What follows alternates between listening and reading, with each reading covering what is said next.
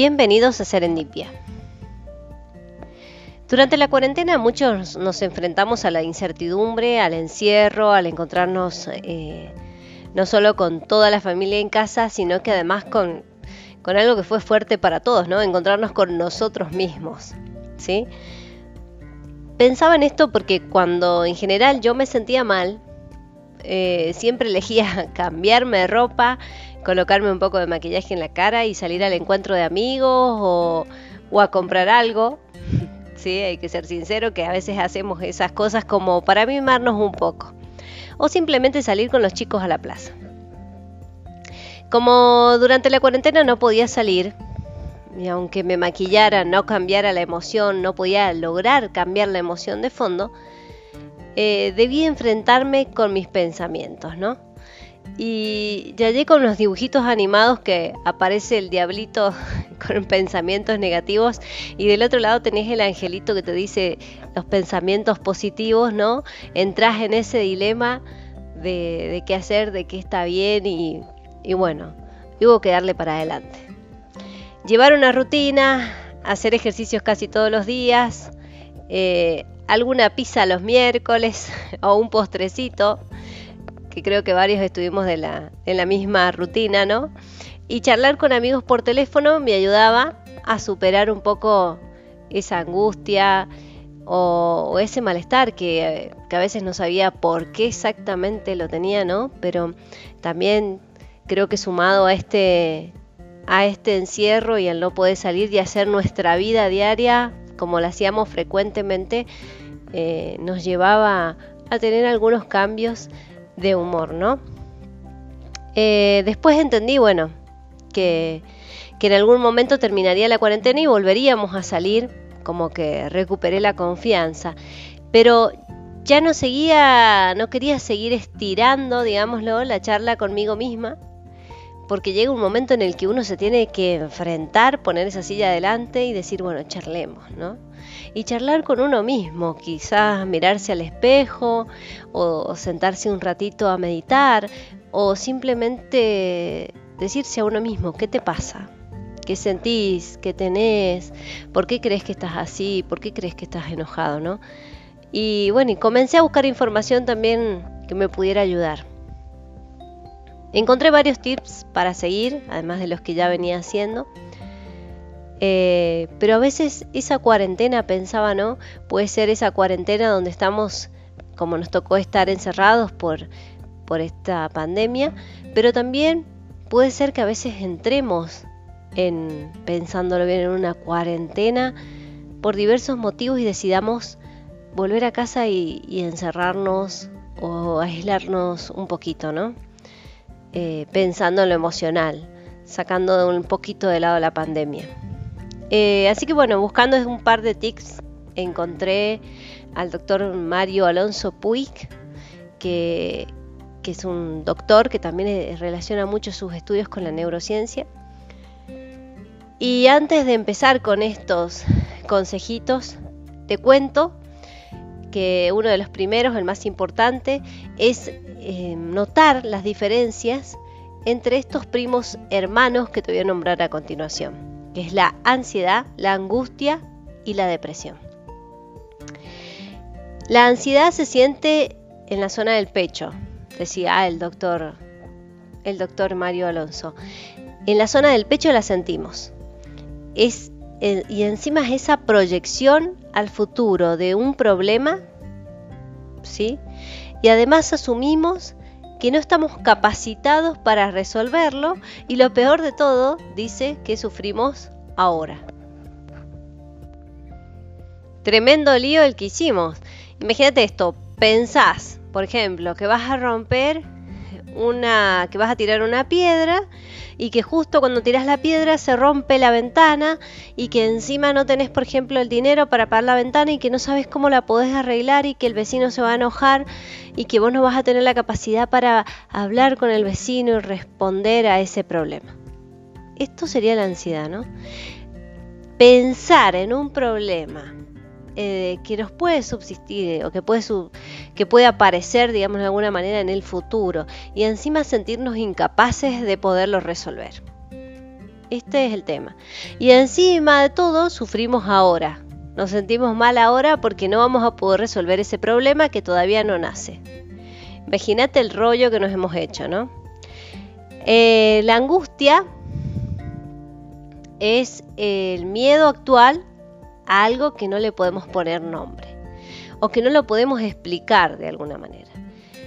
Eh, si nosotros estamos viendo ese lugar y de repente nos aparece un animal y nosotros decimos un animal y la gente se da vuelta a mirar y todos podemos salir corriendo o tomar distintas medidas, pero si nosotros lo vemos y no lo podemos nombrar, no podemos decir nada, solamente nos sale ahí y ahí, eh, estamos en ese estado de angustia, ¿no?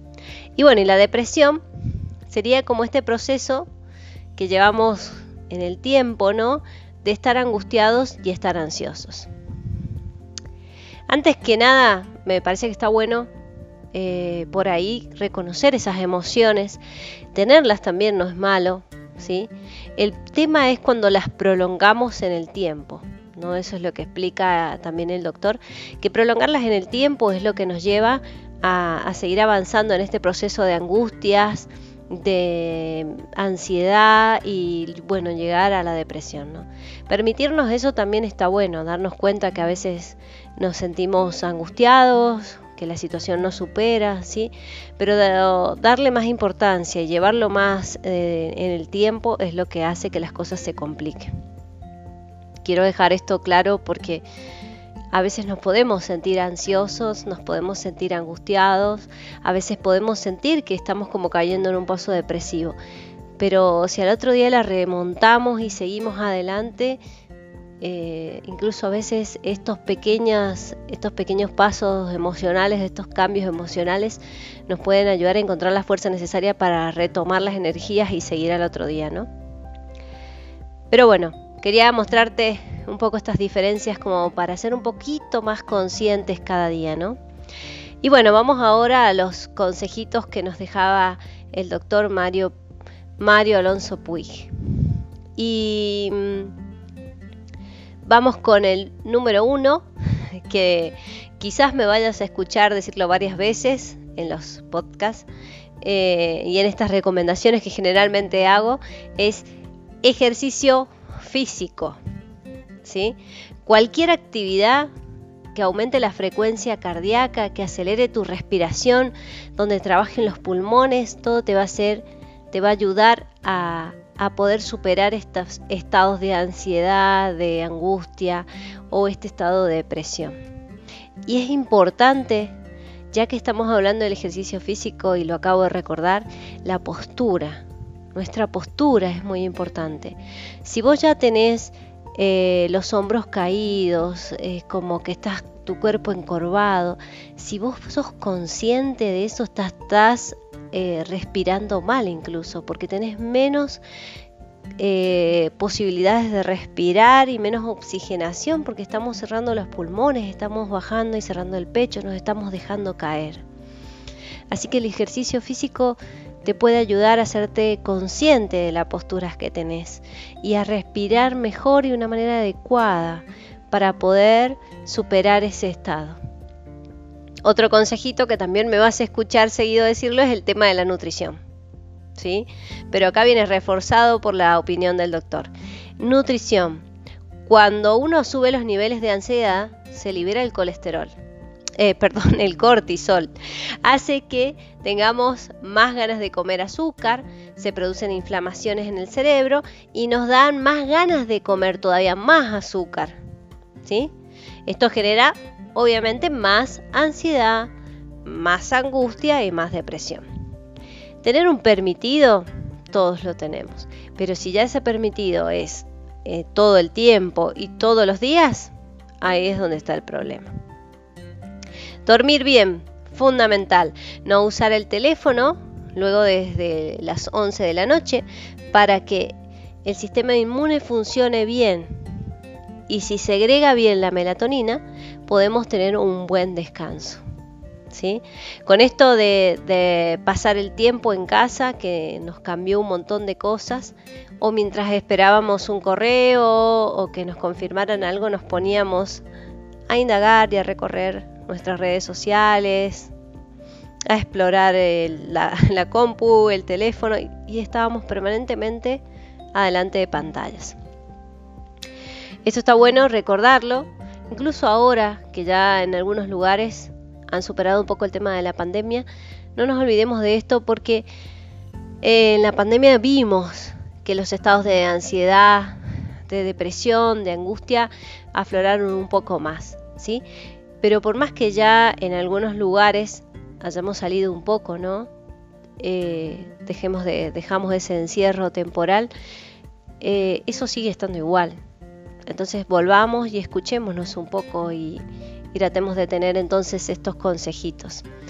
El primero era como siempre ejercicio físico, nutrición el segundo, dormir bien el tercero y bueno, en otro, el cuarto, en momentos de ansiedad, entramos en un circuito eh, donde la red neuronal nos intenta llevar al pasado y al futuro. Al pasado, donde nos vamos a lamentar, por ejemplo, pensar que no hiciste, por qué lo hiciste, por qué no juntaste más plata si en la pandemia hubiera estado más tranquilo, o por qué no hiciste tal cosa, ¿sí? Y en el futuro es, ay, ¿cómo voy a hacer para cumplir tal objetivo? Y si no consigo trabajo, o sea, si todavía el problema no se ha planteado, tratemos de ubicarnos en el presente porque es un lujo vivir, es una necesidad estar en el presente. ¿Sí? Más en situaciones como las que estamos pasando en el mundo con el tema de la pandemia, es un lujo y una necesidad estar en el presente, porque nos ayuda a darnos cuenta de las cosas que tenemos y valorar un poco más, ¿sí?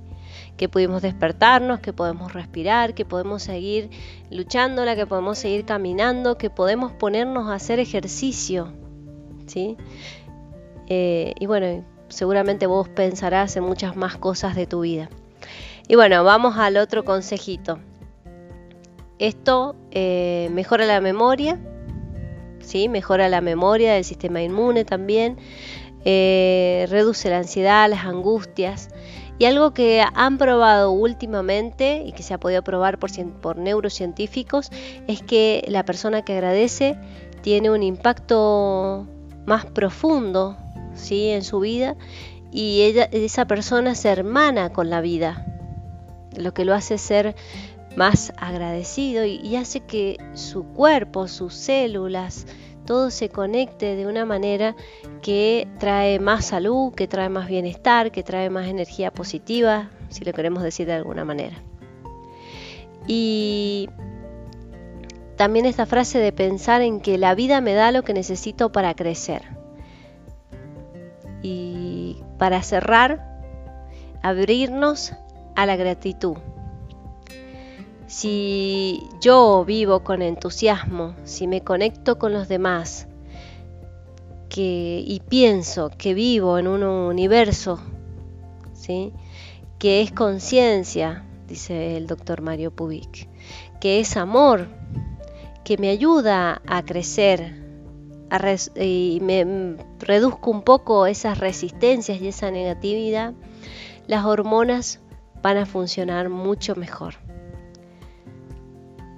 Esto, abrirme a la gratitud, a la vida con entusiasmo y a creer que la vida me da lo que yo necesito para crecer.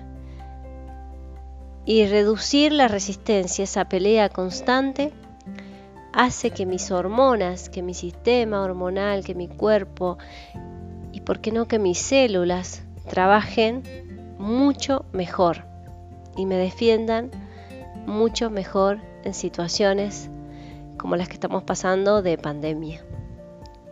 Así que no te olvides de estos consejos, ejercicio, nutrición, dormir bien, ¿sí? dejar las pantallas en la noche agradecer, agradecer porque hoy día en la mañana pude abrir los ojos, agradecer porque me puedo despertar, porque puedo caminar eh, y agradecer, te darás cuenta en, tu en su momento al escuchar esto, te darás cuenta de todas las cosas que tenés para agradecer, agradecerlos.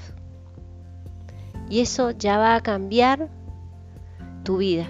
El solo hecho de agradecer va a cambiar y va a mejorar mucho más tu vida. Así que bueno, Acá nos quedamos. Hasta el próximo podcast. Serendipia. En búsqueda de un hallazgo inesperado.